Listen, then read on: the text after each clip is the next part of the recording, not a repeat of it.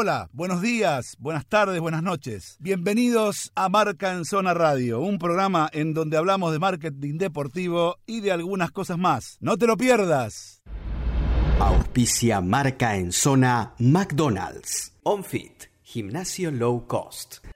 Hay que ser torero, poner el alma en el ruedo, no importa lo que se venga, pa' que sepas que te quiero como un buen. Señoras y señores, como siempre, aquí en Marca en Zona Radio, en esta noche de sábado, esta canción caracteriza a nuestro número uno, a nuestro hombre que cuando habla de lo que va a hablar generalmente es muy difícil discutirle. De todo lo demás seguro que no. Seguro que sí, se le puede discutir. Pero de esto muy poco porque sabe y mucho. Me refiero al torero, al señor, nuestro licenciado de marketing, Juan Anjo. Juancito, adelante. Bueno, como les prometí, vamos a hablar de coronavirus y fútbol, pero vamos a hablar desde la oportunidad que genera y las acciones que se hicieron a partir de esa oportunidad. Básicamente vender es un momento muy difícil de vender cosas, ¿no? ¿Estamos todos de acuerdo? Sí, sí, Si claro. no podés vender en marketing, ¿qué te conviene hacer? Y reforzar la marca, reforzarte, tratar de, tratar de ampliar los espectros. Posicionarte. Exactamente, es el momento de construcción de marca. Y los clubes están haciendo construcciones de marca de distintos lugares. Vamos a hablar de un par de acciones de construcciones de marca que tienen que ver con cómo devolver a la comunidad lo que la comunidad te da, ¿no? Y, y vamos a hablar también de las pérdidas de oportunidades en eso. El Levante, por ejemplo, en, Espa- en- en Valencia sí hizo una, una buena movida y ofició de crowdfunding, digamos, de juntar plata con sus hinchas y fanáticos para comprar gafas protectoras, trajes de protección, sin mascarillas, lo que nosotros llamamos barbijos, ¿no? Todo para la comunidad de Valencia de cara a lo que está pasando allá. También le fue que tuvo que hasta ampliar los plazos. Entonces, bueno, ese es un ejemplo de una oportunidad positiva. El que hizo un gran, Sí. gran movida, que todavía me siguen llegando mails al respecto, es la Roma. ¿Estuvieron viendo qué hizo la Roma? Sí, Sí, sí, sí. Bueno, Con los Lo- socios. eh, sí, con, con los socios mayores les dio lo que se llama una despensa, es decir, un, un bolsón con comida, con medicamentos, con cosas. ¿Qué quiero decir a propósito de esto? Para que lo sumes, ayer escuché al presidente del grupo Pachuca este, en México que a todos los doctores, enfermeros y camilleros de todo mm, el estado de Hidalgo, creo que son como 18 mil más o menos, este, le mandó también una, una despensa. En vez de dinero, una despensa, como se llama. bien. Pero la Roma no solo hizo eso, sino que lo que hizo fue cómo lo hizo, cómo lo mostró y cómo lo motorizó. La Sí. Roma lo que hizo fue unos pequeños camioncitos que ellos tienen de, del despacho de sus productos de la tienda. Entonces lo que hizo fue mandar no solo la caja con todo, y se vio en los procesos de cuando estaban montando todo, de los camiones recorrían una Roma vacía con el escudo del, del club, sino que además también le dieron Sí. una camiseta firmada, una bufanda, cuestiones especiales que tienen que ver con el club. Y eso generó ciertas fotos que se pudieron manejar en redes. sí, señor. Sí, sí. Con lo cual sí, hicieron una acción un poquito más allá, no solo la solidaridad, sino una acción. Y, Sí, sí, y ya sí. migrando hacia lo local, los clubes acá lo que hicieron fue poner a disposición de, de- de los organismos sus, sus instalaciones, muchos han instalado camas, AFA ha armado un hospital de campaña en lo que es su gimnasio de futsal en el predio, Sí, pero señor. hubo unas pequeñas cuestiones discursivas al principio que fue contar la movida de River sí, River no, ¿no? Fíjense cómo Ujú. River ahí lo que había hecho en su momento era una pieza gráfica que se llamaba En casa somos más grandes. Sí. Fue el primero de los Sí. que salió con una comunicación de ese tipo. Después todos se sumaron, pero en este caso para el que pega primero pega dos veces, para no porque un hincha de boca se vaya a ser hincha de River por esto, sino para las marcas que puedan ver el club y la seriedad que toma el club. ¿no? Y me no sumo, es por hinchas, sino por marcas. Juan, me sumo a eso que decís y de los clubes, Temperley hizo algo diferente, abrió las puertas de su gimnasio, pero para la gente que no tiene hogar. Ah, mira. Así. ¿Lo perdimos a Juancito? Comprometido con eso. No, no, no, no. no. No, no, ahí está. Eh, sí. Y después, ahora lo que sabemos es que todos los clubes están con problemas financieros. Sí. Tandil organizó Sí. la campaña para apoyar a sus propios clubes. Se llama Hacer el aguante a tu club, que se incentiva a los, clubes, a los socios a, a pagar y adelantar cuotas sociales, incluso, Ajá. aquellos que lo puedan. Esto es una, una Sí. respuesta de que la comunidad trabaja en función de los clubes, ¿no? Sí. Y Claro.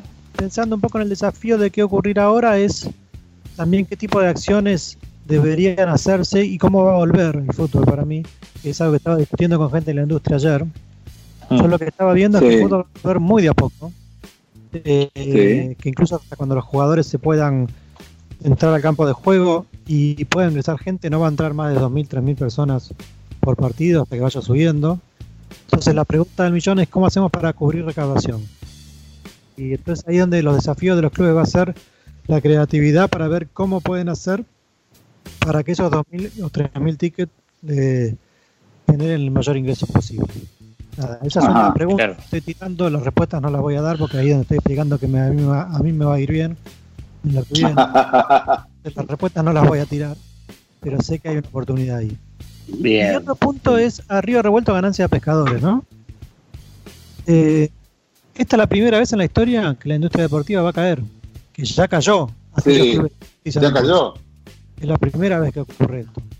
Entonces la oportunidad de los cazadores, de los cazadores de oportunidades en la industria, en las industrias en general, en la bolsa y en las empresas. Sigue siendo un negocio, se va a adaptar y el que tiene la plata para apostar a dos, tres años va a ganar y mucho si compra clubes hoy. No va a ser Sí. raro que se vendan clubes ahora en Europa. La Juventus está planteando vender a Cristiano Ronaldo. Quién sé hasta qué punto van a empezar a mover las cosas. Eh, hay gente que está proponiendo como la mayor, la mejor inversión de Borussia Dortmund en este momento. Por Borussia Dortmund tiene un costo de casi 500 millones de, de dólares, de euros, y piensan que solo ya con el pase de Sancho y Haaland podrían levantar 200 millones de euros. Y pensé que entonces es como, como que tiene un reaseguro muy importante. Entonces lo que estamos bueno, lo que está bueno pensar ahora es cómo, cómo se van a mover estas, estas oportunidades y qué tipo de capitales va a entrar. Y eso va a definir un poco el futuro del fútbol también, ¿no? Porque este tipo de oportunidades también trae capitales golondrina y lo que nosotros conocemos como fondos buitre.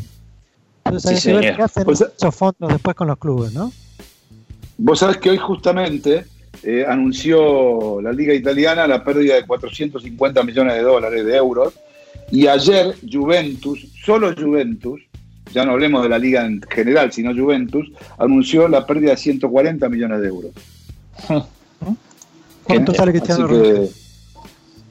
bueno, parece ser que a Cristiano Ronaldo le van a dar salida, ¿eh?